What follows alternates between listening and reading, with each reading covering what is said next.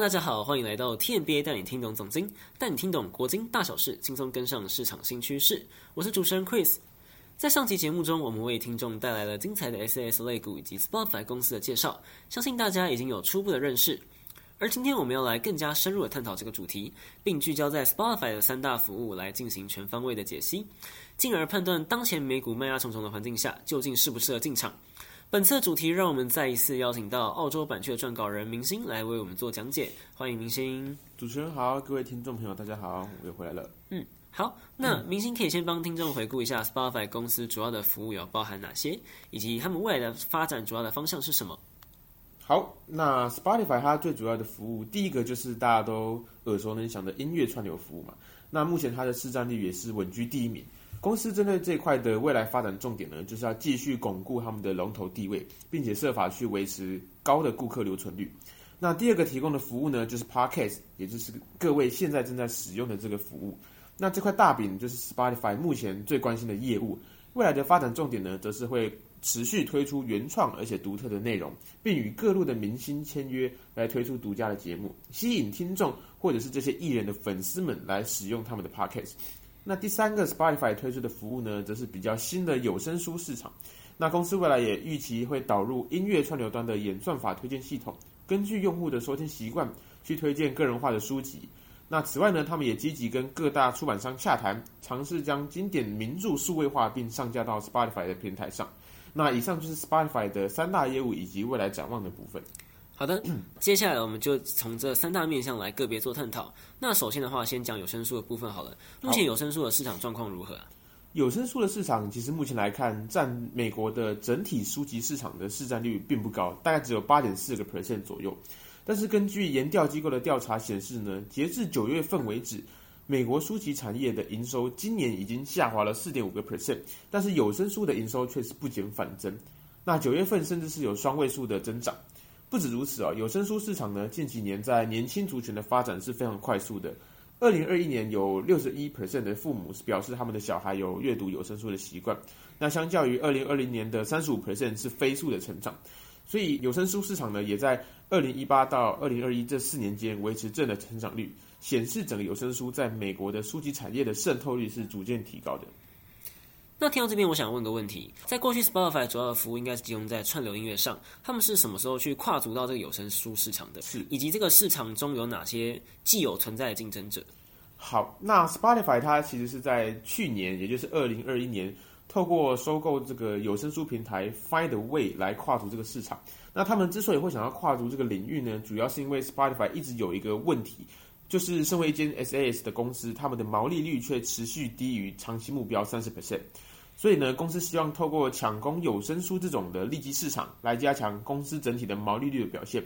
而该市场中呢，目前是以 Amazon 旗下的公司 Audible 为龙头，那这间公司有将近五十个 percent 的市占率。而 Spotify 在今年九月与美国市场正式开启他们的有声书服务，目前仍处于一个初始阶段，他们的有声书上架数量呢，也远不及龙头 Audible 的一半，所以呢，还是有很长的一段路要走。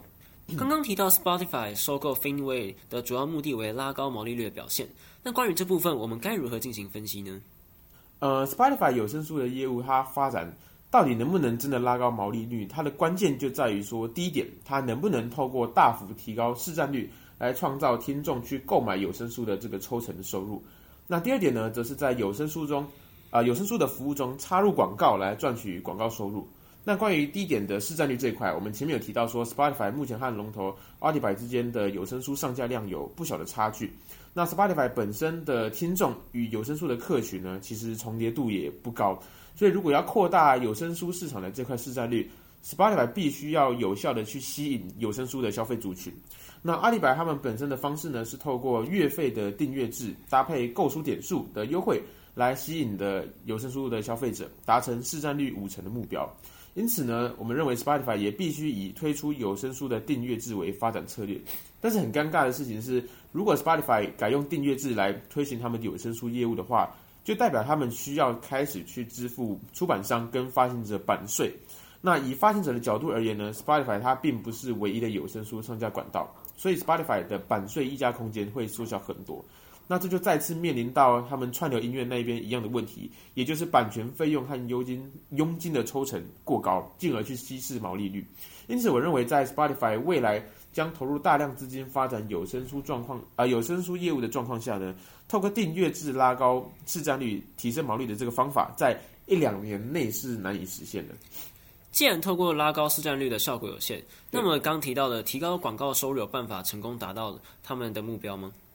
呃，其实，在当前呃 Spotify 的有声书商业模式下，下载有声书之后，在播放过程中安插广告似乎是比较可行的。但是如果从 Spotify 一向非常重视的消费者体验的这个角度来看的话，这样做会有两个阶段的隐忧。首先呢，Spotify 的用户在平台上试听有声书后，如果想要购买，他们需要跳转到专门的呃网页界面来购买，因为在 iOS 系统上只能通过 App 那个苹果的 App Store 去购买操作。但是 Spotify 它不想向苹果另外支付三十 percent 的税，因此 Spotify 呢不仅要先在自身的平台上面隐藏价格，还要另外去电邮网站连接，让使用者点入去购买有声书。那完成这么繁琐的购买阶段之后呢，下载的有声书听一听。哦，又突然出现广告。那如果你是使用者，你一听到广告，应该会觉得蛮生气的。所以相比之下，听众可能更愿意去选择订阅制的 Audible。那如果为了提升呃提升广告收入而去影响到 Spotify 自身平台顾客的粘着度跟流失率的话，绝对不是公司管理层想要看到的。所以呢，对于有声书业务的毛利率来说，也会难以明显增长。那总的来说，相比推出订阅制。呃在有声书中安插广告以提升毛利率，似乎是一个不错的选择，但是仍然有它实现的难度在。原来如此，我都不知道原来以前原来苹果收这么高的税会有这样的影响。那如果在这两大方向短期都难以创造高毛利，那如那从中长期来看的话，他们投入这个有声书市场能帮助 Spotify 创造额外的营收吗？呃，整体而言的话，Spotify 在有声书市场要快速提升市占率。并拉高毛利率的这个目标，我认为在一两年内是难以达到的。除了我们刚刚前面提到的问题以外，投入有声书市场前期的大量资本支出呢，也会给公司财务一定的压力。但是随着前期的投资逐渐发挥成效，商业模式开始确立之后，以及美国市场的有声书业务逐渐稳定的话，随着 Spotify 将他们的有声书业务推展到音乐和 Podcast 原本就比较深耕的欧洲以及英国市场。仍然是有助于为 Spotify 创造额外的营收，因此中长期来看的话，有声书业务还是有它的价值存在。但 Spotify 要追求有声书市场这个本身的高成长率跟高毛利，还是有很多需要考量的点。好的，那么接下来是 Podcast 的部分，我们该如何针对这部分进行分析呢？Podcast 的话，其实很多人会将 Spotify 在 Podcast 的商业模式与 Netflix 在影剧市场的营运模式做比较。但是这两个虽然都是娱乐类型的串流平台，本质上却有着蛮大的差别的。你想想看，你在看电影的时候，会因为特别喜欢某个导演，或者是特别喜欢某间电影公司而去观看这个他们所拍摄的电影吗？Chris，你会吗？其实会 啊，你会吗？没有，但是大部分时候看人，你如果喜欢的就会。哦，OK，通常大部分人应该是不会啊。但是如果是在 Podcast 市场当中呢，其实听众他普遍有着自己喜爱的这个 Podcaster。那愿意持续聆听他们所发布的新作品，那这点其实就跟 YouTube 的观众对 YouTuber 的这个喜爱的关系是非常相似的。因此，我们在探讨 Spotify 在 Podcast 市场获利性的前景的时候呢，可以以 YouTube 作为对照的案例去进行分析比较。刚提到 Podcast 的服务和 YouTube 有许多相似的地方，对。但是，一般人在观看影片的时候，大部分只会用 YouTube。如果今天想要听 Podcast 的话，就可以透过很多的软体来收听。对。这个情况会不会让 Spotify 面临更加激烈的竞争？那想问一下，就是你对这个问题的看法？是的，就像 Chris 所说，YouTube 在这个中长型的影音市场呢是独大，所以不管是对于影音内容的创作者而言，或者是对于收看影片的听众来说，自然都离不开 YouTube 这个平台。但是 Podcast 的市场是完全不一样的哦。Spotify 呢，它与它最大的竞争对手 Apple Music 在 Podcast 的全球市占率呢，分别是三十九个 percent 跟二十七个 percent。那在 Podcast 主要的受众地区，也就是美国，Spotify 还有像是 Google 或者是 Pandora 这种呃竞争对手。那另一方面呢，对于 Podcast 的创作者来说，将作品上传到各大平台是可以提大幅提高他们的曝光度，同时又几乎是零成本。所以，创作者对于单一 podcast 平台的依赖度就大幅下降。也就是说，Spotify 与 podcast 之间的关系和 YouTube 和 YouTube 之间庄家与经纪母的关系是截然不同的，所以 Spotify 很难像 YouTube 一样去发展出一套属于自己的盈利模式。那如果 Spotify 就像你刚刚讲的，它很难像 YouTube 一样发展出它自己的盈利模式的话，那是否就代表说 Podcast 难以透过订阅制来获利？两家公司在这一块的商业模式又有什么不同？好，首先对于 YouTube 来说，他们的其中一项盈利模式呢，就是向 YouTuber 的专属会员频道去抽成，所以 YouTuber YouTuber 们他们绞尽脑汁去创造优质内容，吸引粉丝来观看，YouTube 却可以不费吹灰之力去同步吸享受这个。YouTube 所创造的额外收益，但是这套模式呢，却很难在 Podcast 市场去进行复制。主要是因为 Podcast 的内容通常是有时效性的，像是主打时事的 Podcaster 会谈论着当下最热门的话题，那财经类的 Podcaster 呢，可能会分析当前的市场行情嘛。但这些内容呢，很难在之后吸引观众前来一看再看。但是 YouTube 的观众却可能去订阅频道来观看一年前这个创作者所上传的影片，甚至可能看过不止一次，可能是十次或上百次之类的。这样子的特性呢，也体现在大部分的这个 Podcast 创作者其实是把 Podcast 视为一种行销管道，他们大多数人是有着自己其他的本业，那 Podcast 对他们来说呢，只是行销自己本业的一种方式而已。也就是说，大部分的 Podcast 创作者在创作时本来就不是以吸引听众在 Podcast 上订阅他们为主要目的，所以想要在 Podcast 市场复制出 YouTube 的那样的订阅模式是比较困难。那 Spotify 也就难以像 YouTube 那样去进行收呃收获订阅的这个抽成分润。原来如此，那除了订阅制的差异以外，两家公司还有哪些获利模式上的差异啊？另外一个最大的差异呢，就是在广告投放的部分。那在 Podcast 上进行有效的广告投放其实是蛮困难。怎么说呢？Chris，你想想看，你通常听 Podcast 的时候都在干嘛？或者说什么样的情境下你会听 Podcast？我我都会在运动或是健身的时候听，对嘛？所以通常都是在你做另外一件事情的时候听 Podcast。那我相信正现在正在收听的观众呢，可能也是在边开车或者是边通勤的时候听我们这几节节目。很少会有人真的坐下来全神贯注，什么都不做，就为了听 Podcast。所以呢，在一心二用的情况下，就连 podcast 本身的内容，听众都未必能够完全吸收，更何况是突然出现一个广告。那再来第二点呢，是 podcast 上啊，第二个在 podcast 投放广告的难点，就是缺乏视觉效果。你在 YouTube 上看到广告的时候，通常是可以直接看到产品或者是服务内容，但是你听 podcast 就只能听广告的台词，剩下的你都要靠自己去想象，那个广告效果就大打折扣。那再来，对于 YouTube 的观众来说，如果被广告吸引，想要去这个购买他们的产品或者是服务的话，通常可以直接点选链接去进入到购买的页面，或者是马上上网搜寻产品相关的资讯嘛。但是你如果是听 Podcast 呢，就像我们刚刚讲的，呃，Podcast 的听众通常是在做另外一件事情的时候收听，那手机荧幕甚至可能都不是开启的状态，那要他们停下手边的工作，然后再打开手机点选。甚至是进而搜寻广告的资讯，这个难度恐怕又是更上一层楼。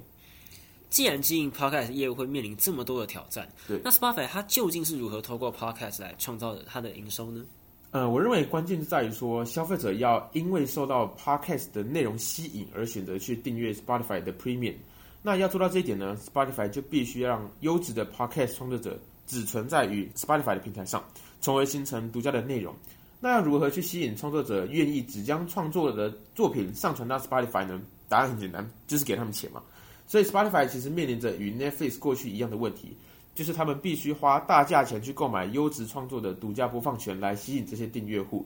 但 Spotify 它比 Netflix 更惨的是，它市场中还有 Apple 啊，或者是 Google 这些强劲的竞争对手。那不止如此哦，一部 Podcast 的优质与否呢，通常是完全取决于创作者本身的创作能力。那 Spotify 也只能跟创作者去签约，让他留在平台上，很难像 Netflix 那样直接用资本去收购一个制作呃制片厂来创造独家的优质 Podcast。那一旦契约到期呢，优质的 Podcast 创作者就可能因为其他的平台给予他们更高的报酬而跳槽，所以这些内容终究不会是 Spotify 真正的独家内容。换言之，要在 Podcast 市场上取得最终的胜利，资本多不多就会是最终的关键。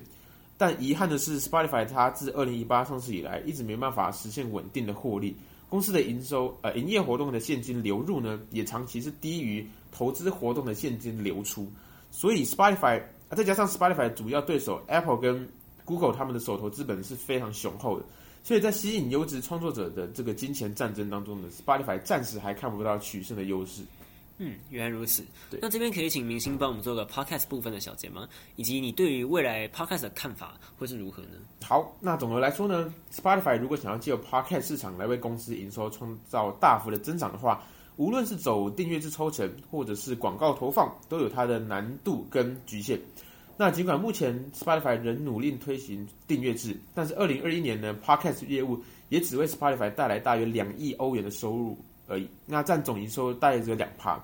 那 Spotify 的 CEO 呢，更直接坦言说，Podcast 业务当前正在拉低 Spotify 整体毛利率的表现。所以，如果 Spotify 想要持续提升 Podcast 的吸引力呢，需要去投入大量的资金以维持其独家的播放权。而如果 Apple 或者是 Google 未来也打算投入资源来进驻 Podcast 市场的话，Spotify 是很有可能在这样子的竞争当中败下阵来。因此，相对来说呢，我比较不看好 Podcast 业务的营收跟获利成长性。好的，那最后让我们要来探讨 Spotify 的最后一项业务，也就是它的音乐串流市场。这边想先请问一下，Spotify 在这个领域中的市场状况，目前是如何？好，Spotify 在音乐串流市场这块的它的市占率目前仍然是高居第一，甚至是第二名 Apple Music 的两倍。那我们从二零一六到二零二一年间各大音乐串流平台的付费用户订阅数的变化当中呢，也可以看到 Spotify 它做这个龙头位置是非常多年的，那领先的幅度也是不断的扩大。